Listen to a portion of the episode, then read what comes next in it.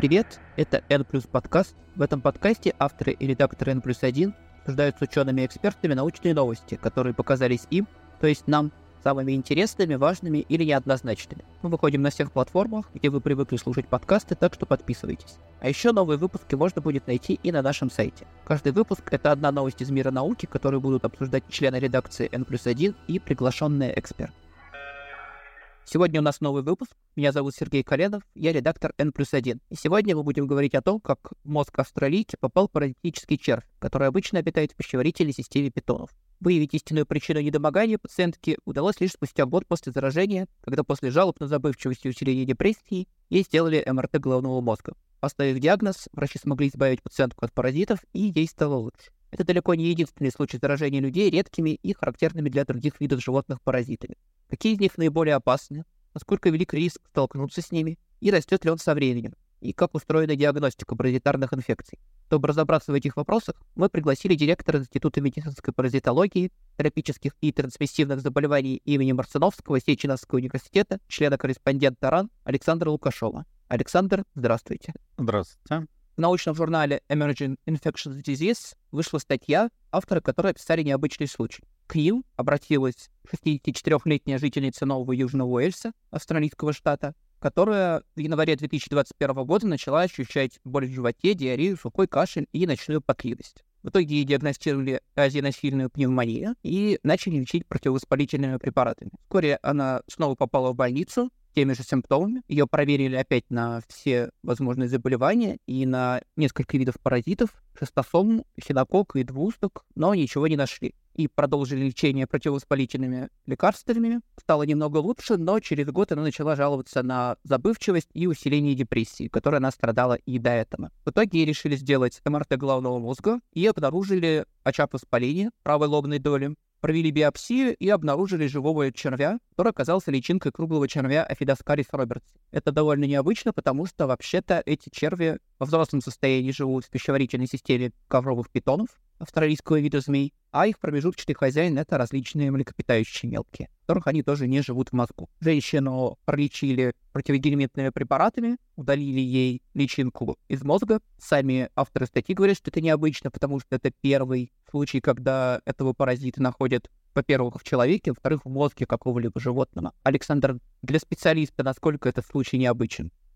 Ну, конкретно этот случай, конечно, очень необычный, потому что действительно про такого гельминта, вот я человек близкий к медицинской паразитологии и не слышал раньше. Поэтому да, это уникально, и то, что это было выявлено с яркой клинической симптоматикой, это тоже случай уникальный. Другое дело, что гельминты не характерны для человека или для которых человек не является основным хозяином, не является частью их жизненного цикла, а все-таки встречаются достаточно регулярно. Например, а, в средней полосе у нас в стране, в других странах очень распространены аскариды кошек и собак.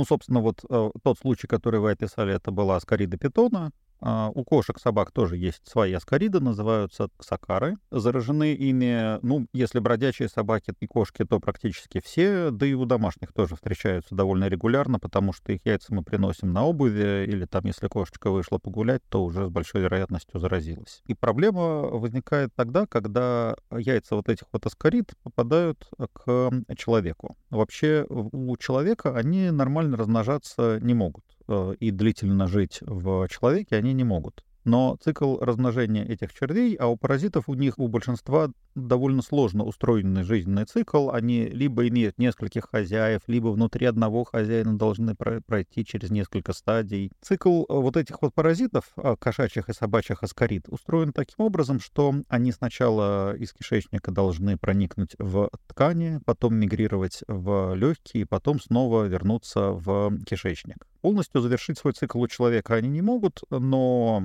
войти в ткани и попробовать куда-то там мигрировать вполне могут.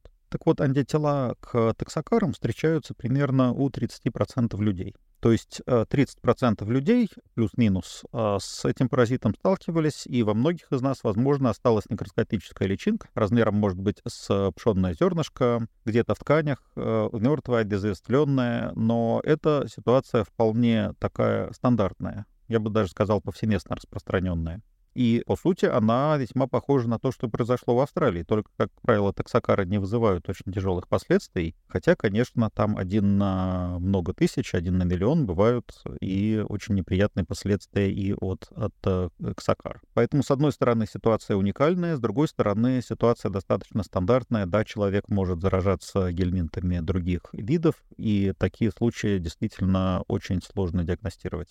Как раз в этой истории меня после того, что это необычный вид паразита в человеке, меня больше всего поразило, как много времени потребовалось врачам, чтобы установить корень проблемы. Они сразу довольно быстро заподозрили, что причина в паразитах. Во-первых, потому что они провели на стандартных паразитов проверку, и пациентка довольно много путешествовала в молодости, поэтому они провели проверку на другие виды паразитов, но все равно это потребовало больше года. Я понимаю, что, возможно, не совсем этично просить вас комментировать работу коллег, но представьте, что к вам попала бы пациентка, у которой есть опыт путешествия в Австралию, которые жалуются на такие же проблемы. Как бы вы диагностировали и что бы вы предположили, что с ней? Я думаю, что при всем нашем опыте мы бы вряд ли э, добились бы большего успеха, чем коллеги из Австралии. Потому что диагностика паразитарных заболеваний — это достаточно сложное направление, сложная задача. Почему? Потому что, во-первых, паразиты умеют скрываться от иммунной системы, они хорошо умеют маскироваться, они миллионы лет эволюционировали для того, чтобы наша иммунная система их определить как следует не могла, а, соответственно, поскольку многие методы основаны на реакции иммунной системы, то тяжело и нам. Второе. У паразитарных заболеваний нет специфических симптомов. Если у человека есть там характерная сыпь, то можно сказать, это краснуха или это оспа. При паразитарных заболеваниях такого нету, но только если паразиты там не, не видны, не ползают где-то вот так, что их видно глазом. И еще одна причина, а, не столь очевидная, но на самом деле более даже, наверное, значимая, это организационные и коммерческие соображения. Дело в том, что паразитов очень много, есть очень редкие паразиты, и коммерчески нецелесообразно разрабатывать, производить, э, продавать э, диагностические тест-системы для этих паразитов. То есть я уверен, что даже после вот этого случая ни в одной стране мира не появится диагностических тест-систем для выявления антител к аскаридам питонов.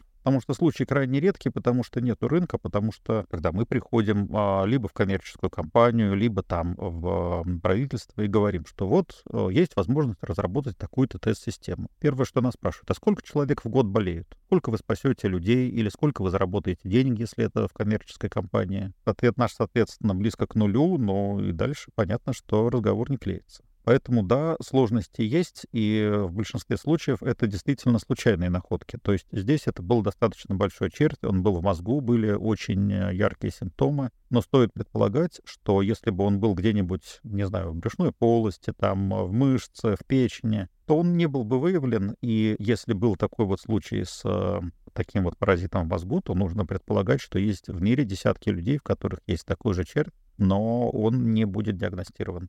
Есть ли какие-то надежды, что это изменится в будущем? Вот, допустим, наши читатели в комментариях выражали надежду, что можно с помощью анализа ДНК сделать диагностику, поскольку все организмы выделяют а, ДНК в окружающую среду, и сейчас довольно много методов по изучению экзогенной ДНК. Возможно ли использование этого метода по применению к паразитам? Да, такие методы действительно существуют. А, в теории, да, они могут быть применены, но для этого нужно, чтобы паразит что-то выделял в кровь. Если речь у нас идет о простейших, либо там о вирусах, где клетки постоянно умирают, либо простейшие постоянно умирают, одноклеточные, то вероятность этого достаточно высокая. Если это э, взрослый здоровый паразит, то количество ДНК в крови может быть очень небольшим, потому что он в норме не отшелушивает эпители, то есть нет такого, как у нас вот сходит там эпителий или линяет. Он покрыт э, каким-то слоем защитным слизи и вообще старается поменьше показывать себя иммунной системы. Он миллионы лет учился это делать. Поэтому первое соображение, что может быть очень мало ДНК, и второе соображение — это то, что такие исследования очень дорогие. Один запуск э, прибора, одно исследование вот такого уровня, ну, даже если вот в самом недорогом варианте, стоит порядка 200-300 тысяч рублей. Поэтому понятно, что делать их всем подряд не будут. Нужны очень веские основания, чтобы делать такие условия. Ну и третье — это организационные соображения, за какие средства будут делаться эти условия и кто будет э, держать медицинскую инфраструктуру. Потому что с точки зрения закона есть очень большая разница между исследованиями для медицинских целей и для научных. Для научных пришел, купил вот все реактивы, купил приборы, делай, пожалуйста, что хочешь. Если ты хочешь делать медицинские исследования, то есть оказывать медицинскую услугу, это намного больше бюрократии, нужно доказать, что эта услуга нужна, доказать, что ты ее оказываешь правильно, что ты там не мошенник, не шарлатан. Тут возникают свои дополнительные осложнения. Пока на эту услугу нету спроса, то предложения тоже не будет. Хотя в теории, да, в теории это возможно. По крайней мере, это обсуждаемо. Вы упомянули, что, возможно, есть большое количество людей, которые заражены таким же видом паразитов, но о них вы так никогда и не узнали, потому что их не удалось выявить. И, возможно, таких людей довольно много, которые заражены другими редкими паразитами.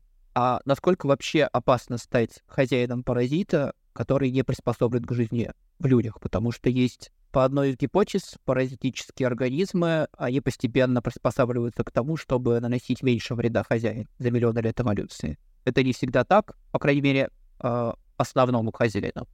А насколько опасно стать хозяином паразита, который мало знаком для твоего вида. То есть я как зоолог, я знаю много случаев, когда появление нового паразита в экосистеме очень сильный ущерб наносит местным видам, потому что они просто не приспособлены к нему, и он не приспособлен к ним. А как с этим обстоит дело у человека? То есть опаснее ли характерные для нас паразиты, чем паразиты, которые к нам не приспособлены. Наверное, все-таки опаснее не характерные для нас паразиты, потому что, ну, наши вот стандартные паразиты у нас в нашей стране, там это острицы, но они в детском саду, наверное, у всех бывают э, и не по одному разу. Никакого такого вот прямого конкретного вреда, который можно посчитать, они не наносят человеку. Хотя, конечно, если мы посчитаем статистику на уровне популяции, то там иммунодефициты, и хуже вакцины работают, и дети чаще болеют. Это все в статистике будет видно. На уровне одного человека ограниченный вред. Одна аскарида, если живет в кишечнике, то тоже она будет незаметна у человека. Если их, конечно, там 20-50, да, это будет проблема. А вот если к нам попадают паразиты, у которых мы не являемся обычным хозяином, например, э, эхинокок, да, очень серьезная проблема, могут быть и инвалидизирующие осложнения, и вплоть до летальных. Очень неприятно. Тогда, наверное, это все-таки более опасно, хотя есть и обратные примеры. Например, есть э, дерфилярии, которые вообще э, основным хозяином являются собаки, и у собак они живут а, в сердце и могут приводить к летальному исходу. Это такие черви длиной сантиметров 10-15 э, и тоненькие, как такой, как проволочка. Живут э, у человека под кожей, тоже, наверное, в прессе встречали сообщения. Так вот, когда они попадают к человеку, они не могут вызвать массивное заражение, они не могут жить клубком в сердце, как у собаки. Но все равно очень неприятно, потому что они перемещаются под кожей, они довольно часто оканчивают свой путь под кожей в глазу, доходят до глаза, проникают в глаз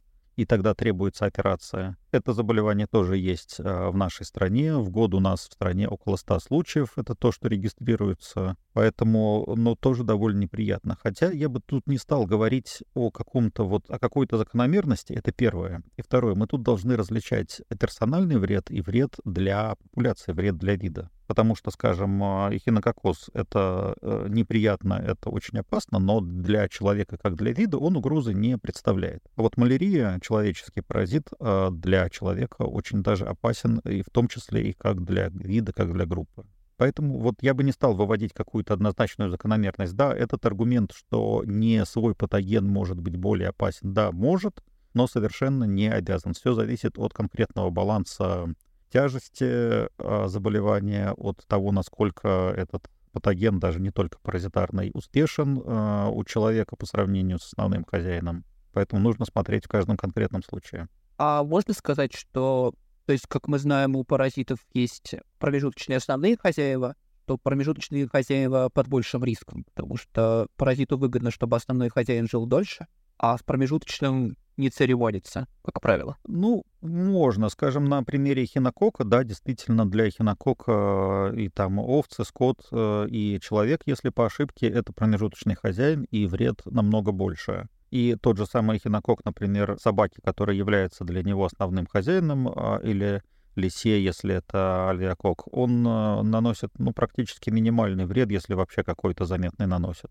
Конечно, какой-то наносит, он отнимает ресурсы, отнимает питательные вещества, но совершенно несравнимо с тем вредом, который он наносит промежуточному хозяину. Опять же, если это сложный цикл, то, например, если мы на э, токсоплазмоз посмотрим, то токсоплазмоз меняет поведение мышки и э, делает ее более безрассудной, чтобы ее с большей вероятностью скушала кошка и потом стала хозяином токсоплазмы. Там не идет речь про то, основной хозяин или промежуточный, но мы видим, что во многих случаях э, для паразита действительно смерть того хозяина, который не основной, а он может в каких-то случаях пожертвовать хозяином. То есть вот правило, что паразит должен беречь хозяина, оно работает, но не всегда. Вы уже несколько раз упоминали эхинокок и эхинококоз.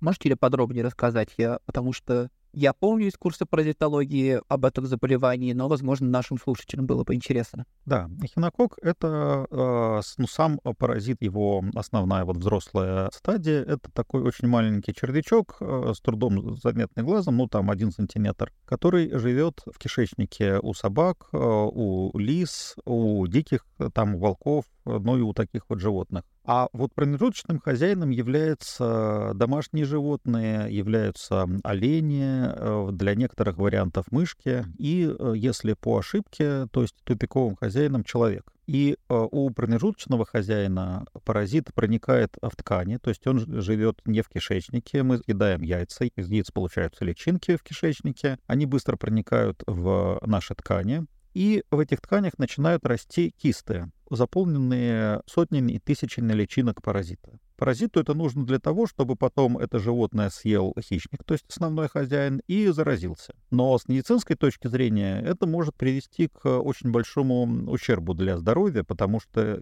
если кисты растут, ну, даже в печени, это очень неприятно, они могут вырастать до больших размеров, иногда их трудно удалять. Но в некоторых случаях они растут и в легких, и в сердце, и в костях, и в головном мозгу, и тогда э, очень большой э, ущерб для здоровья и очень сложное лечение. К сожалению, заболевание распространено довольно широко, но у нас в стране официально регистрируется 500 случаев, но это те люди, у которых заболевание было в яркой клинической форме, которые дошли до клиники. А так в Южном федеральном округе в некоторых регионах у нас антитела у 5% населения. То есть люди столкнулись, да, паразит, похоже, что не всегда в человеке может нормально развиваться, то есть эти люди, многие, большинство из них не заболели но с паразитом они встретились. И в Средней Азии этого паразита достаточно много, потому что там его стандартный цикл — это на пастбище, где пасут овец, э, коз, другой скот. Когда э, есть пастбищные собаки, естественно, они основные хозяева, от них заражаются овцы, козы, потом, когда их забивают требуху, куда кидают? Естественно, кидают собакам. Собаки снова заражаются. И этот цикл, поскольку там их и пасут вот э, в Средней Азии, но это не только наша Средняя Азия, это вообще в значительной части Азии, там в Центральной Азии, там и Турция, и э, Иран, Ирак.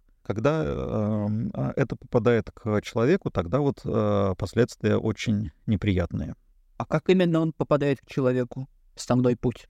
Попадает с пищей, э, то есть это либо погладил собаку, потом грязными руками э, ел пищу, либо зараженная пища может быть, если, скажем, грязная зелень, если на огороде бегала собачка, э, эта собачка там сделала свое черное дело, черное дело рассеялось там на зелень, на овощи, их потом не помыли, подали на стол. Врачи считают, что похожим образом заразилась главная героиня статьи, которую мы обсуждаем. Она не контактировала с питонами, как она говорит, но она собирала на берегу озера растения съедобные, листья новозеландского шпината, дикорастущего. Потом готовила, видимо, плохо промыла, и яйца паразита попали ей в организм. А какие основные пути экзотических таких паразитов, не характерных? Вы знаете, я сначала расскажу, какие пути характерных паразитов. Потому что для токсокороза, с которого мы начали, это аскариды кошек и собак, основной путь — это детские песочницы. Э, в 90-е годы, когда смотрели, э, какой процент песочниц заражен яйцами токсокар, практически все были заражены.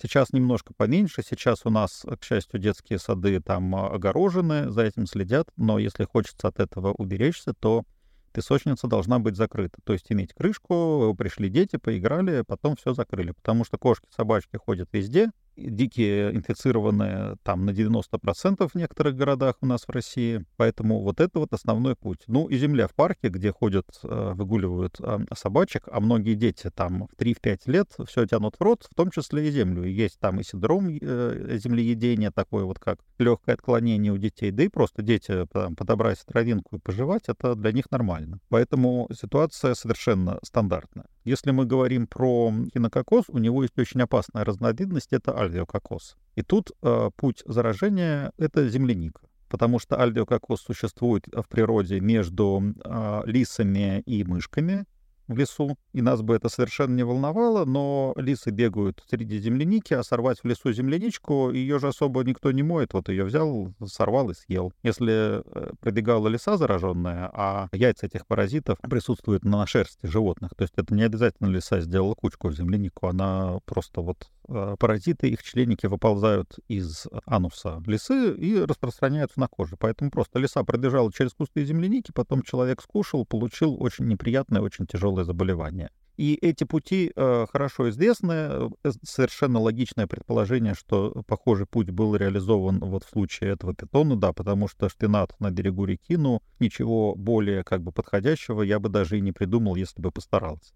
А вот для каких-то редких паразитов а, выяснить, когда и как было заражение, довольно сложно, потому что тексакар, например, есть очень обширная статистика, проводились а, десятки, сотни научных исследований. Вот все, что я вам рассказывал, это основано, ну, я бы сказал, что на нескольких сотнях исследований только в нашей стране. И они выполнялись там и в 70-е, 80-е годы э, и дальше. А вот для каких-то редких гельминтов исследований не было, поэтому если кто-то придет с каким-то вот совершенно экзотическим гельминтом, я не знаю, там а, крокодил или кого-нибудь там а от коалы, то еще придется голову поломать, где можно заразиться. Другое дело, что если мыть руки перед едой, это никогда никому не мешало. Это как, как бы не казалось, что это банальная мера, но это мера очень простая и очень эффективная, и на 90% она а, защищает от очень многих проблем.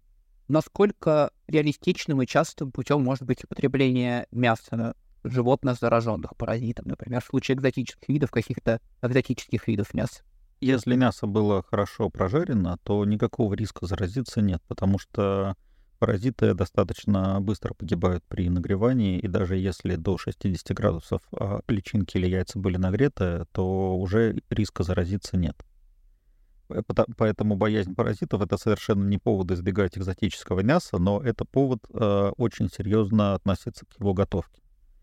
Если мы про нашу страну говорим, кстати, то главная опасность — это мясо медведей и кабанов, и свиней, э, которые были выращены вот в кустарных таких условиях, не в организованных. Потому что есть еще один э, паразит, это трихинеллы. Тоже где-то пару месяцев назад был очень тяжелый случай отравления где-то в Забайкальском, что ли, крае, когда поели э, медвежатинки. А, поэтому это для того, чтобы заразиться какими-то элементами от мяса в экзотические страны ехать не нужно, а, а вот прожаривать мясо, которое не с комбината, не из организованных условий, нужно всегда очень тщательно. То есть не, не просто прожаривать, ни в коем случае не с кровью, а протушивать, проваривать, тогда все будет нормально говорят об эхинококе, вы упоминали диких животных. Часто в некоторых источниках можно увидеть упоминание о том, что по мере того, как люди проникают все дальше, вторгаются в дикую природу, а контакт между дикими животными и людьми все более тесный, особенно в тропических странах. Это первое. И второе, что климат теплеет, и тропические паразиты продвигаются э, к полюсам. Можно ли ожидать, что будет больше случаев заражения какими-то пара- экзотическими паразитами, которые не были ранее никогда выявлены у людей. Ну, которые никогда не были выявлены, тут это очень трудно прогнозировать, потому что, ну, если нет статистики сегодня, то сложно прогнозировать статистику на завтра. А вот действительно есть паразиты, которые из-за изменения климата очень активно продвигаются на север, в новые регионы, где раньше их никогда не было. И самый, наверное, яркий пример для нашей страны — это та самая дертилярия, про которую мы говорили Сегодня это, напомню, такой э, черт, который живет у собак. И это основной хозяин у собак в сердце, а у человека мигрирует под кожей и заражаются им после укуса комара. То есть для того, чтобы заболел человек, нужно, чтобы где-то была больная собака, потом комар кусает больную собаку, внутри комара паразит э, проходит несколько стадий развития, и потом, когда комар э, в следующий раз кусает человека, он заражает человека. Для того, чтобы этот паразит успешно развивался в комаре, нужна определенная сумма температур, то есть там э, количество градуса дней, посчитанное по специальной формуле, чтобы он в комаре созрел. Если лето холодное или короткое, то он не успевает созреть и не может быть эффективно передан от одной больной собаки к другой собаке или к человеку. И тогда в этой местности дерфилериоза быть не может. А в последнее время из-за изменения климата площадь нашей страны, пригодная для того, чтобы был возможен вот этот вот цикл дерфилерии, становится все больше. И действительно мы прямо в реальном времени наблюдаем движение этого паразита на север. Если еще в 90-е годы эпицентром дерфилериоза в России был Ростов и Южный федеральный округ в целом, то в последние годы он пришел и в Московскую область, в Нижегородскую область, и уже заразиться можно и прямо в Москве и на даче. Поэтому да, мы этот процесс для некоторых гельминтов а, абсолютно в реальном времени наблюдаем. Будет ли он а, массовым, это другой вопрос. Я не думаю, что это экзистенциальная угроза для нашей страны, потому что у нас все-таки достаточно высокий уровень и гигиены, и здравоохранения, и паразиты редко являются острой угрозой, такой как э, ковид, когда он может за несколько недель распространиться по всей планете. Поэтому, да, проблемы есть, но будем работать, будем приспосабливаться. Это не первая наша проблема и не последняя, как-нибудь справимся.